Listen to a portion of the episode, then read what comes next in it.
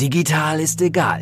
Was zählt, bist du. Kommunikationsfähigkeit ist und bleibt die stärkste Kompetenz von Führungskräften im digitalen Zeitalter. Das ist ein riesen facettenreiches Thema. Barbara Liebermeister ist Autorin, Rednerin und Expertin für Digital Leadership. Sie rückt individuelle Stärken in den Mittelpunkt und setzt auf die Marke Mensch. Barbara Liebermeister geht die Herausforderung der Führungskräfte im digitalen Zeitalter an als Leiterin des Instituts für Führungskultur, als Wirtschaftswissenschaftlerin, als Mensch. Letzten Endes steht über allem die Beziehung zwischen Menschen. Digital ist egal. Was zählt, bist du. Ja, schönen guten Tag zu einer neuen Folge von Digital ist egal, was zählt, bist du. Ich habe euch einen neuen Interviewpartner mitgebracht, wobei ich muss korrigieren, einen neuen alten Interviewpartner. Aber letztens habe ich die Technik in den Sand gesetzt. Das ist so viel zum Thema Digital ist egal. Hallo Andy. Hallo Barbara, vielen Dank, dass ich dich wieder treffen darf. Dieses Mal nicht in Hamburg, in meiner Heimat, sondern in Frankfurt. Ja, sehr schön. Und wir stehen hier auch im DigiLab, also da muss das heute mit der Technik klappen. Ähm, ähm, Andy, Andy Kaufmann, ein Unternehmersohn der mh, mm, ja bei der Bundeswehr war, wie so viele andere auch, aber dort warst du in der Sportfördergruppe, weil Sport, weil Leistung, weil Performance das hängt ja alles so eng zusammen. Ne? Es war dann bei dir so extrem, dass sie dich sogar in die USA zum SEAL-Team zeitweise gesteckt haben. Andy, was ist denn nochmal ein SEAL-Team? Gib mal unseren Hörern, für die, die es noch nicht gehört haben. Was naja. hast du denn da so gemacht? ja, ich war vor allem eine Menge Spaß gehabt und eine Menge trainiert, aber ich war in der Tat, ich habe äh, vier Jahre ähm, bei der Bundeswehr die Sportförderung ähm, ja, der, der, der Bundesrepublik Deutschland genießen dürfen und war tatsächlich einige Zeit im Ausland im, äh, bei den US Navy SEALs in San Diego ähm, das klingt erstmal total hip und total hype-mäßig, aber mhm. das hat mich vor allen Dingen geformt. Es äh, gab unglaublich viele tolle ähm, Ergebnisse, viele tolle Momente. Ähm, vor allen Dingen ähm, hat es dann ganz viel mit Leistung, aber auch mit Disziplin zu tun. Und Verrat glaube, hier nicht so viel. Nein, aber da werden wir, genau, genau, da werden wir im, ich glaube, da werden wir im, im, äh, im Laufe des Gesprächs, werden wir dann noch drauf zu sprechen kommen. Ja, genau, weil dieses äh, SEAL-Team ähm, hat bei dir schon Spirit, Motivation ausgelöst. Und äh, nicht nur Spirit und Motivation hast du da mitgekriegt in Amerika, sondern es hat dich auch, ja, du bist ja so ein people-minded Typ, ja. Und obwohl du dann Politikwissenschaft studiert hast, weil du wolltest nicht sowas wie die anderen studieren, ne? BWL, so wie ich zum Beispiel. Ich muss ja fast ins Wort fallen und sagen, was heißt hier obwohl? Es klingt ja so abwertend eigentlich. Äh, nein, ich habe ich habe tatsächlich nach dem ähm, also nach dem Abitur dann die vier Jahre bei der Bundeswehr. Ähm, da bin ich auch ähm, danach bin ich dann sozusagen ins Studium gegangen und habe mir gesagt, was mache ich denn? Und für mich ist Politikwissenschaft ähm, eigentlich etwas, nicht eigentlich, also etwas, was es heute in ganz ganz vielen Firmen gibt, denn ich muss ähm, alle Leute mitnehmen. Und Sehr bei der gut, ja und ja. bei der bei der Politik ist es gerade auch in der Weltpolitik, das sehen wir jetzt mhm. äh, im, in Zeichen von Flüchtlingen, in Zeichen von Corona, in ja. ganz vielen anderen Zeichen Anführungszeichen, sehen wir, ähm, dass sich verschiedenste Leute äh, unterschiedlichster Bedürfnisse, unterschiedlichster Motivation äh, mitnehmen muss. Von daher glaube ich, hat mich dieses Studium auch teilweise auch danach nochmals geprägt. Mhm. Und äh, nach Politikwissenschaft hast du aber gedacht, du, ich gehe nicht in die, Wiss in die Politik, zumindest nicht in die klassische Politik, sondern so ein people-minded Typ, der dann so viel Spirit und Motivation mitgekriegt hat, hat gesagt, mein Herz schlägt für Sales und hast sehr viel schon während dem Studium, hast du mir erzählt, äh, Promotion gemacht, ähm, Studien begleitend, Direct Sales, war es in der Moderation, tolle Stimme, merkt man an der Stelle. Vielen Dank. Und äh, bist dann in deinen ersten Sales-Job ähm, gekommen, und zwar in die Niederlande. Genau, ich bin ähm, damals äh, mit meiner damaligen Frau und den Kindern ähm, von, äh, von Deutschland aus nach Holland gezogen, in die Niederlande, habe da auch zehn Jahre gewohnt und, und auch gearbeitet. Auch da hat die nächste Prägung stattgefunden, denn in den Niederlanden ist es ja so, dass man das sogenannte Poldermodell hat. Also alle müssen ja miteinander auch ein, ein Ziel erreichen. Jede ähm, Minderheit, aber auch jede, jede Strömung muss auch ähm, sozusagen das Recht haben zu sprechen. Mhm. Und in den zehn Jahren habe ich äh, tatsächlich nicht nur Sales nochmal neu kennengelernt, sondern auch eine, ja, ich glaube, eine, eine Change Curve, also eine Veränderung auch bei mir. Mit eine, eine Kultur, ne? Auch die Kultur hat dich dort sehr geprägt absolut. in der Zeit. Ja, ja? absolut. Sehr schön. Und ähm, dann warst du, oder beziehungsweise in der Niederlande warst du ja bei Alcoa, dem größten Aluminiumhersteller weltweit. Kann man das sagen? Ist das, das sieht, genau, also wenn, wenn du so ein bisschen, mhm. jetzt gucken wir schon fast wieder zurück. Also ähm, Unternehmer so, und da geht es natürlich immer um, um Leistung, im mhm. Sport geht es um Leistung, ähm, im, im Studium sicherlich auch. Und äh, bei Alcoa, das war eben damals der weltweit oder der große Aluminiumriese, der weltweit etwas gemacht hat. Und da durfte ich im Vertrieb und Marketing ähm, in Deutschland, Österreich und der Schweiz äh, tätig sein. Habe unglaublich viel gelernt auch dabei. Und da ist dann nochmal sozusagen das Erwachsenwerden im Sinne von, ich war nicht nur auf mich alleine gestellt, ähm, im Sales, sondern ich musste auch ein großes Team mitnehmen. Und äh, glaub mir, da habe ich mir die ein oder andere blutige Nase geholt. ja, aber das prägt uns dann, beziehungsweise unsere Persönlichkeit. Und äh, wir lernen da. Äh, du bist nach Alcoa, bist du ja zu Philips Lighting gegangen und jetzt, genau. ich übe das jetzt ja, schon sehr gut. weil ich, äh, liebe Hörer und liebe Hörerinnen, ich sage meistens Lightning und der Andy hat mir gesagt, ey, das sagen alle.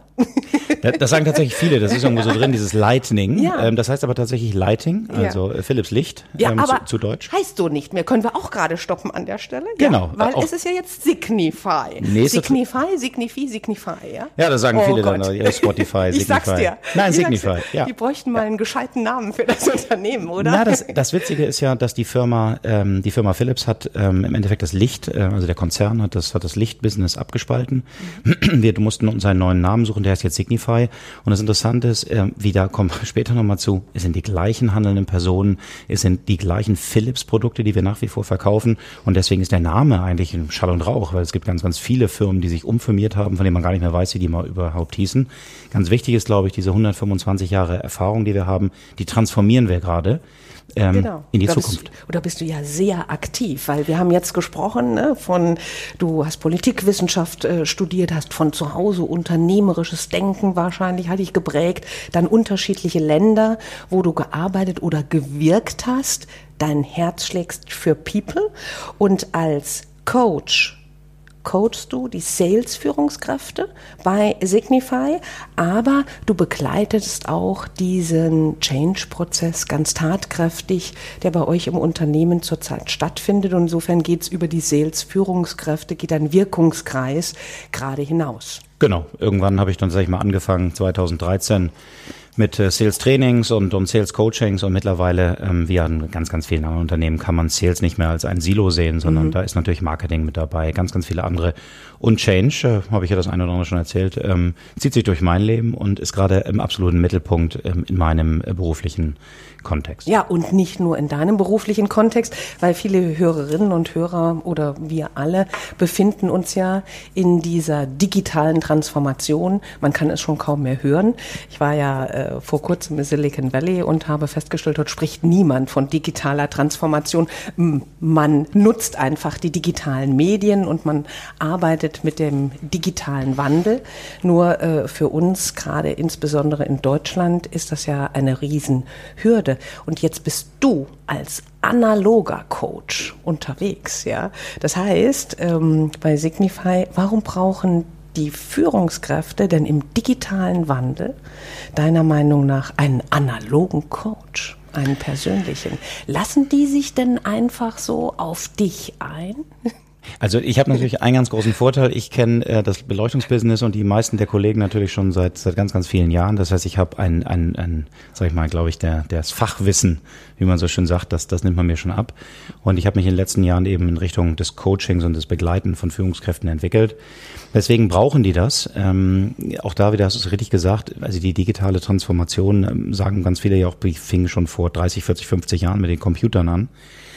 Und ähm, wir stehen heute ähm, davor, dass wir sagen, ähm, wir gehen in eine Zukunft und die gestalten wir, ohne dass wir eigentlich wissen, wie diese Zukunft tatsächlich aussieht. Mhm. Und ähm, da kommt es tatsächlich darauf an, ähm, die einzelnen Menschen mitzunehmen, Motivationen zu schaffen, aber auch auf Augenhöhe ähm, die Führungskräfte abzuholen, damit sie mit ihren Sorgen und Nöten nicht alleine sind, mhm. weil, machen wir uns nichts vor, die gab es vor 50 Jahren, als Leute gesagt haben, Mensch, oder 60 Jahren nach dem Krieg, Mensch, wie sieht das eigentlich aus, wenn wir das hier alles aufbauen, wie wird das mal? Das gab es in den 70er, 80er Jahren. Und äh, das gibt es jetzt auch in 2020 und äh, die gleichen Fragen kommen wieder. Und das ist das Interessante, wenn man ältere Freunde spricht, die sagen, also das ist ja witzig, du machst eigentlich das Gleiche, was wir auch schon vor 20 oder 25 Jahren gemacht haben, nämlich ja, Menschen begleiten. Natürlich, Menschen begleiten und wir arbeiten ja nach wie vor mit Menschen und nicht mit Maschinen. Und insofern alle Menschen, was wir im Institut ja auch erleben und was wir in unseren Studien beweisen, dass gerade im digitalen Wandel der Mensch mitgenommen genommen werden muss, weil die größte Unsicherheit, wie du es jetzt schon gesagt hast, wir wissen ja gar nicht, wo das hinsteuert und deshalb sind alle Menschen, unabhängig ob Führungskraft oder nicht, unsicher und nicht umsonst zeigt unsere Studie, dass Kommunikationsfähigkeit und den Menschen in den Mittelpunkt stellen, das A und O oder die Schlüsselkompetenz von Führungskräften schlechthin ist. Und da ein ganz kurzer kleiner ja. Ausflug. Ähm, ich hatte gerade vor drei Monaten einen wunderbaren Fall, oder zweieinhalb mittlerweile erst her, dass wir ähm, ja, eine, eine Reorganisation, aber positiv gesehen, eine Anpassung der Organisation äh, sozusagen kommuniziert haben. Und ich durfte am Tag danach mit zehn Führungskräften aus unserem Unternehmen arbeiten. Und wir haben vier Stunden über das Thema wie geht es dir eigentlich damit gesprochen? Mhm. Was wiederum heißt, jeder Einzelne hatte eine Antwort darauf. Der eine sieht eine Riesenchance. Der andere sieht sein, seine Stelle gar nicht mehr auf dem Blueprint. Mhm. Der nächste sagt, ich habe aber privat für mich Ängste. Und das ist ja heute so, darf man als ne, Mann, Frau, egal, Gender, darf man, darf man eigentlich Ängste zugeben? Mhm. Weil ähm, das hätte mich jetzt interessiert. Wie hast du das denn anmoderiert? Habt ihr gesagt, wir machen so einen spirituellen Reigen, holen uns alle an die Hand und fragen, wie geht's uns gerade im digitalen Wandel? Wie kriegt man gerade solche performanceorientierten Leute dazu, sich so zu öffnen? Also ich glaube, dass ich ähm, da verschiedene kleine äh, Sachen in der Trickkiste habe. Die, die wollen die Hörer hören, ne? Die wollen die Hörer hören. Ja, ja, schon. Ähm, das ist relativ einfach. Äh, ich glaube, die Gruppe, äh, wir haben die Gruppe auseinandergepackt ähm, in fünf Zweierteams und haben gesagt, sag mal, interviewt euch mal ein bisschen mhm. und stellt euch einfach mal gerade vor ähm, und sprecht mal eine 20, 30 Minuten darüber, äh, wie fühlt ihr euch, wie fühlen sich aber auch die Teams. Und die allerwichtigste Frage ist, warum fühlen die sich? Mhm. Also das klassische Simon Sinek, das Whys, warum fühlst du dich eigentlich gerade so? Und der eine, der sah halt überall Chancen, der hat gesagt, wie toll ist das denn, das Unternehmen blüht auf, wir können viel, viel schneller an den Markt, während eben andere gesagt haben, ja, was bedeutet das für mich, wenn ich jetzt zum Beispiel demnächst mit einem Chef auf Englisch sprechen muss. Mhm. Das klingt vielleicht für uns beide banal, das sind aber ganz, ganz große Treiber innerhalb der, der Persönlichkeiten. Und wenn du, ich glaube, einmal nochmals, ich habe das Vertrauen dann auch dieses Teams, wenn du das auf einmal siehst, ähm, wie sich so etwas entwickelt und wir am Ende des Tages durch die Change Curve gegangen sind, wir sind nicht alle oben raus und sich alle auf dem Siegertreppchen, aber wir haben auf jeden Fall uns äh, positioniert und wissen, wie wir als Führungskräfte damit umgehen können. Mhm. Und das ist dann etwas, äh, Barbara, was die Leute wirklich, die Menschen bei mir schätzen, dass da etwas rauskommt, mit dem sie in den nächsten Wochen und Monaten weiterarbeiten können. Ja, was sie für die Praxis einsetzen können. Genau. Nicht nur, wir haben jetzt mal ein Selbstfindungsseminar hier und uns geht's nachher gut, sondern sie können es direkt in ja. die Praxis umsetzen. Ja. Und da, Stichwort, würde mich auch was interessieren. Ähm, wie war denn so ähm, das Alter von oder der Querschnitt? Waren das junge Führungskräfte, die genauso daran teilgenommen haben wie ältere oder hattest du da so ein Durchschnittsalter von 50 plus als Beispiel? Also jetzt wirst du fast diskriminieren. ich bin selber das ist aber mein, 50 ja, alles gut. Das ist ja immer meins, dass ich sage, so der, der, der typische Verkäufer ist männlich und über 50 und dann gucken mich mhm. alle an und sagen, das ist diskriminierend. ähm, witzigerweise ist es eine, eine komplette Mischung gewesen eines Teams und zwar äh, männlich und weiblich ähm, mit einem, und das ist wirklich über 60-jährigen ähm, Kollegen, ein sehr, sehr ähm, wirklich verdienter ähm, Mensch, der ähm, ja lange Jahre bei uns im, im Konzern war. Und der wird zum Beispiel geführt durch eine 29-Jährige. Ah. Ähm, okay. glaub mir, ich durfte ja. ein bisschen miterleben, äh, wie die sich auch sozusagen, ne, wie die auf Augenhöhe mhm. gekommen sind. Das sind sie jetzt. Ähm, das hat mit beiden zu tun. Das hat mit Menschlichkeit für die 29, 30-Jährige, die sehr ähm, reflektiert, sehr getrieben ist. Mhm aber auch natürlich mit demjenigen zu tun, der am Ende seiner Karriere ist und der trotzdem ähm, nicht sagt, oh, du kannst mir gar nichts erzählen, sondern davon lernt. Mhm. Und er sagte auch nach unserem, wir haben immer Offsites dann zusammen mit diesem ganzen Team, er sagt, wenn ich diese Möglichkeiten des Coachings, der Begleitung, der analogen Begleitung vielleicht vorher gehabt hätte, schon vor 20 Jahren, und das fand ich ein sehr gutes Kompliment, wäre vielleicht meine Karriere anders verlaufen. Großartig, aber wenn du sagst, von einer 29-Jährigen geführt und du sagst, jetzt können die sich auf Augenhöhe ähm, begegnen, wie lange hat es gedauert? Das war sehr, sehr schnell, muss ich tatsächlich ah, sagen. Okay. Ja, das ging sehr, sehr schnell, weil auch beide sehr offen sind. Mhm. Sie, sie klicken vom, vom, vom Typus her und dennoch ähm, haben wir auch natürlich Einzelgespräche mit den beiden geführt. Auch da, es gab, gab Sorgen, ähm, dass dann vielleicht eine einfach eine 30-jährige Erfahrung zur Seite oder 40-jährige Erfahrung zur Seite geschubst wird. Das haben wir nicht gemacht. Also auch da wieder, ich glaube, es geht ähm, um den Dialog miteinander, um die Kommunikation mhm. und sehr, sehr stark aber auch zu sagen, ähm, ja, wir wagen das mal, weil es war wirklich ein Wagnis und der Erfolg hat uns jetzt hier recht gegeben und jetzt führen auch noch weitere, auch Anfang, Mitte 30-jährige Frauen führen jetzt ein, ein männerdominiertes Team und du siehst einfach sehr, sehr stark, dass das ähm, ich will nicht sagen keine, aber eine untergeordnete Rolle spielt, weil wichtig ist, dass sie alle ähm, ernst genommen werden. Sie werden als Mensch, als Person ernst genommen und wir ähm, kriegen sozusagen dann als Feedback zu hören, dass es eben auch nicht immer der klassische ähm, Content, äh, wie hast du die, die Aufgabe gelöst, sondern wie hast du dich dabei gefühlt, ähm, äh, welche Motivation hast du dabei, was möchtest du eigentlich auch noch, auch noch gemeinsam gestalten. Also dieser Weg, den sie gehen, ist ein klassischer Austausch und ich möchte fast sagen, dass die Führungskräfte in dem speziellen Team über 50 Prozent in One-to-Ones, in also tatsächlich in den Austausch mit ihren einzelnen äh, Mitarbeitern ähm, investieren. Oder können wir einen wunderbaren Digital Hack an der Stelle draus machen? Dein Digital Hack. Kommunikationsfähigkeit hilft auch generationsübergreifend, ja. Also je offener du den Dialog führst, umso vertrauensvoller kann die Beziehung dann auch zwischen 30-jährigen Führungskräften und älteren Mitarbeitern werden. Du hast ja gesagt, die, die, Hörer, und ich hoffe du auch, ihr wollt ein bisschen was hören, wie wir es machen. Ist es ähm, ganz wichtig, dass wir eine, ja, wie nennen wir es, eine Joint Vision, also eine gemeinsame Vision, auch im kleinen Team erarbeiten. Jetzt haben ja alle großen Firmen ihre, ihre Headliner und ihre großen Visionen, aber was heißt denn das für mich als Team, wenn ich im Sales bin? Was heißt das für mich als Team, wenn ich im regionalen Marketing bin oder im Supply Chain oder wo auch immer? Dann ist es, glaube ich, ganz, ganz wichtig, dass man in diesem Team zusammenarbeitet. Das mache ich sehr, sehr gerne in Offsites. Also wir waren zum Beispiel zweimal an einer, an einer wunderbaren Ostsee. Ähm, da haben wir, ähm, und dann, ich zitiere da auch wieder, am Anfang dachte ich, was hat ein Strandspaziergang ähm, mit Arbeit zu tun? Und es ist wichtig, ab und zu auch mal bei diesem Strandspaziergang die, sage ich mal, kleinen Worte, die so zwischen den Zeilen äh, geschrieben stehen, um die mal rauszukitzeln. Und das machen wir jetzt im zweiten Jahr und ähm, merken wirklich, dass wir durch diese Offsites, durch diese ganz, ganz klar auch geführte, durch mich als, als Coach oder als, als Change-Agent geführten Workshops, ein gemeinsamen Zusammenhalt haben und dass die ein gemeinsames Ziel haben und lässt es sich viel leichter exekutieren. Mhm. Ähm, das heißt, auf der anderen Seite auch im digitalen Zeitalter sind die analogen Methoden, die die Menschen näher zusammenbringen. Ich habe, ähm, ich glaube, meine letzte PowerPoint ist anderthalb bis zwei Jahre her. Mhm. Das ist ähm, tatsächlich so, dass manchmal auch reinkommen und sagt, jetzt kommt er wieder mit dem Flipchart und dem Whiteboard und äh, mittlerweile auch mit dem iPad Pro, wo ich drauf zeichnen kann. Ähm, ja, es kommt sehr viel darauf an, dass es geht gar nicht so sehr um, um, um sag ich mal, dass ich jetzt etwas hoch digitalisiere ähm, und das zeige, sondern es geht manchmal auch tatsächlich darum, einfach mal so eine ganz banale Frage zu stellen. Sagt mal, ähm, was denken eigentlich unsere ähm, angrenzenden Abteilungen über unsere Vision?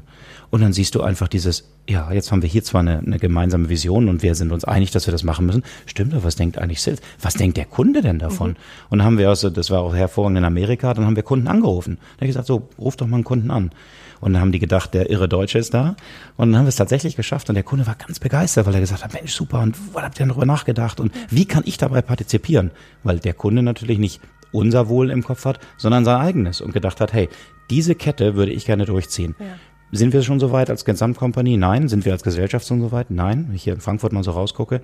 Aber ich glaube, wir werden, siehe auch Coronavirus, wir werden miteinander nur ähm, die Zukunft gestalten können. Ja, und die Wertschätzung. Ne? Wertschätzung zwischen Menschen ist das höchste Gut. Ja. Jetzt, wo wir von Wertschätzung sprechen, Nachfolgegeneration. Ich will da noch mal ganz kurz drauf eingehen. Stellst du eigentlich einen Unterschied in den Bedürfnissen innerhalb der Führung ähm, fest zwischen jüngeren und älteren Menschen?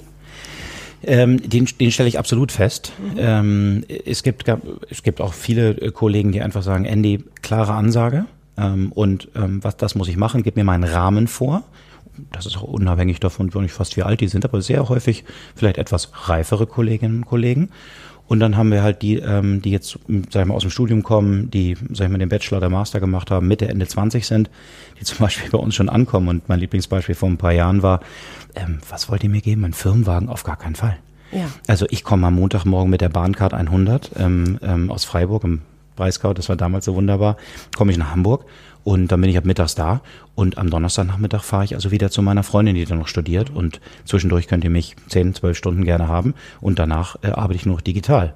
Sprich also über Skype, über Teams, über, über WhatsApp, Telefonie, ja. wo ich damals schon dachte, wow, ich, also auch ich Nein, das möchte ich gar nicht. Mhm. Mittlerweile, glaube ich, sind 80 Prozent meiner, meiner Coachings, die, äh, die, die sind über, über diese Medien.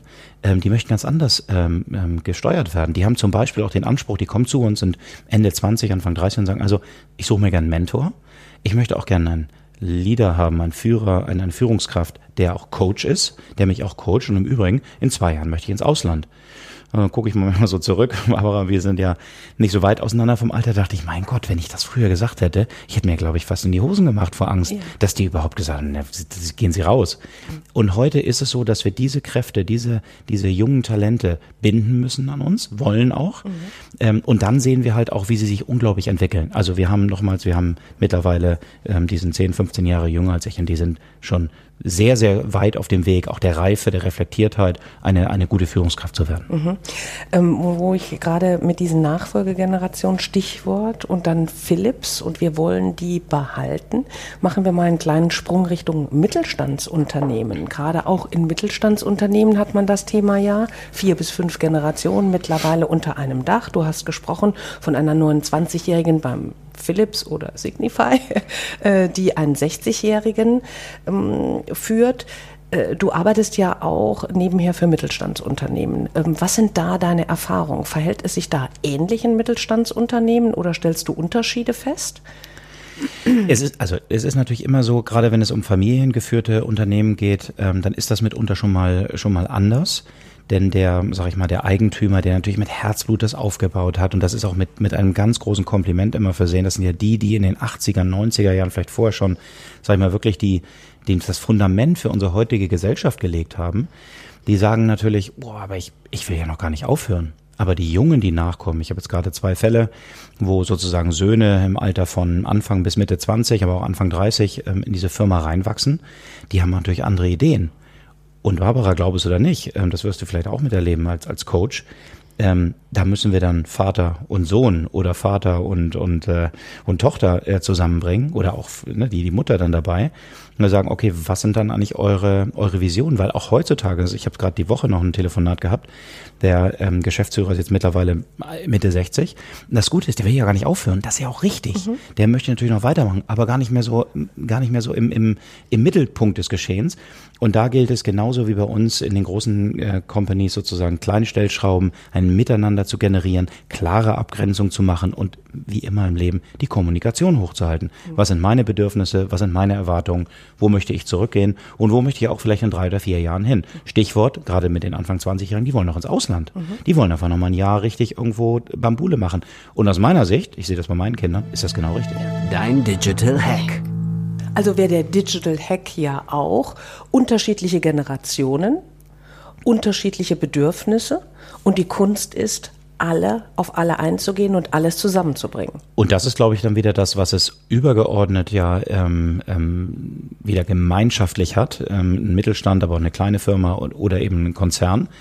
Ähm, wir, wir kommen gar nicht umhin, diese Generation, die ja einfach noch länger arbeitet. Also ich, ich habe letztens einen, einen, auch einen Coach, eine niederländische Frau äh, gehabt, die ist, die ist 70. Die, also, also die hat zwei Tage ein Tempo hingelegt, Barbara, Wahnsinn. Mhm. Also da denke ich mir auch, wie schön ist das denn, wenn du das dann eben auch ähm, nicht machst, weil das dann irgendwann 65 zu Ende ist, sondern du lebst ja auch für die heutige Generation vor. Ja, nimm mal vielleicht einen halben Tag zurück und Rom ist nicht an einem Tag erbaut. Klingt so altklug, aber wir wollen ja auch mit 60, 70 und weiter noch arbeiten. Das finde ich genial. Ja, das ist auch ganz meine Meinung. Ich habe noch eine ganz andere Frage an dich und zwar eine persönliche. Oh, jetzt wird spannend. Wie agierst du denn in der digitalen Welt? Weil ich weiß ja auch, dass du Kinder hast. Und wie gehst du denn mit den digitalen Medien um, wo du bei diesem Signify-Konzern bist? Wie digital bist du denn tatsächlich und was stellst du denn so fest? oh, das, äh, wie viel Zeit haben wir noch? also Punkt eins. Ich glaube, dass ich äh, mit äh, mit Mitte Ende 40, ähm, dass ich relativ relativ digital bin. Also ich habe alles, ähm, ähm, ich habe kaum noch Papier. Ich mache ganz ganz viel auf, auf auf dem iPad. Ich bin glaube ich auch auf den sozialen Medien unterwegs.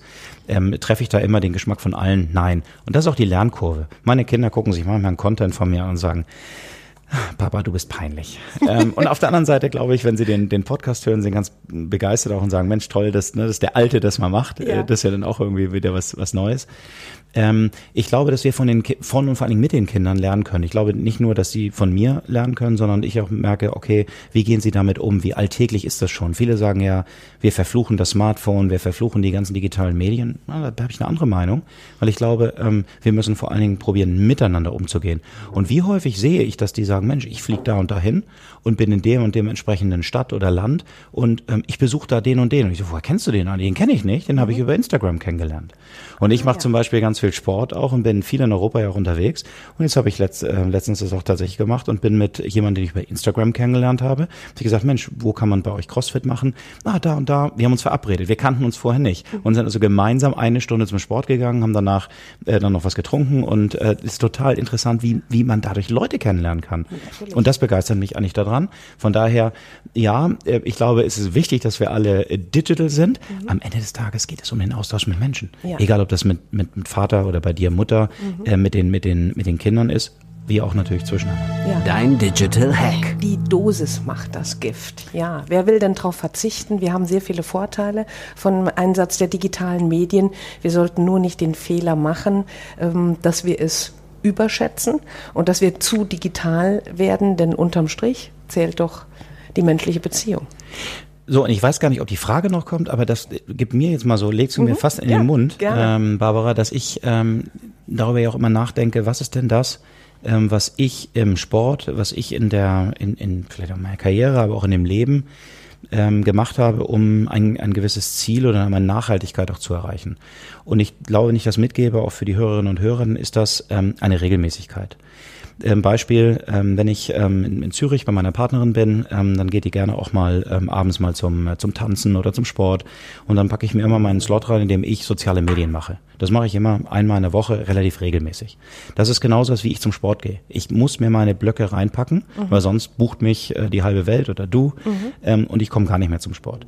Und genauso ist es auch mit den, mit den One-to-Ones, also mit den Coaching-Momenten, wo ich mir ganz klar sagen muss, äh, wenn ich die nicht einplane, einplane ein Gespräch mit meinem Coach, aber auch vielleicht mit meinen Mitarbeitern, mit meinem Chef, dann ähm, ist, weißt du selber, das Business rennt und rennt und rennt und ich renne einfach nur noch mal irgendwo hinterher.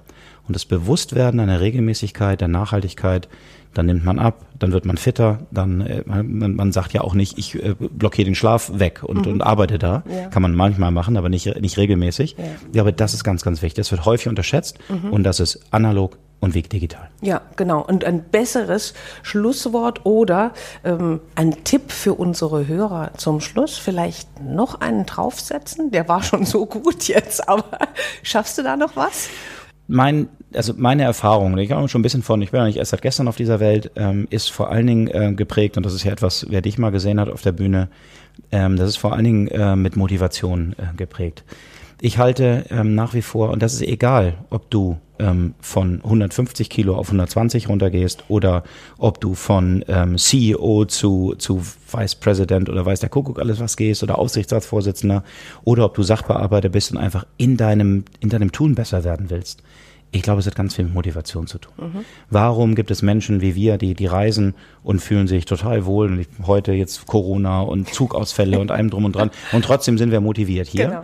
Ähm, weil ich glaube, es hat ist es wichtig, seine eigene Motivation zu treffen, seine eigene Motivation zu finden und von dem Punkt sozusagen in kleinen Schritten nach vorne zu gehen. Da muss ich nicht, da muss ich nicht Vorstandsvorsitzender oder Bundeskanzlerin oder weiß ich was werden. Da kann ich auch in meinem kleinen ähm, Umfeld etwas machen. Wichtig ist, dass ich damit eine Selbstzufriedenheit habe. Ich glaube, das ist hoffentlich nochmal ein drauf ja, gesetzt. Sehr gut. Also ganz herzlichen Dank, Andy, dass du heute da warst. Hoffentlich nicht das letzte Mal. Wir schauen, ob wir das immer einmal im Jahr ein, dich einfliegen lassen.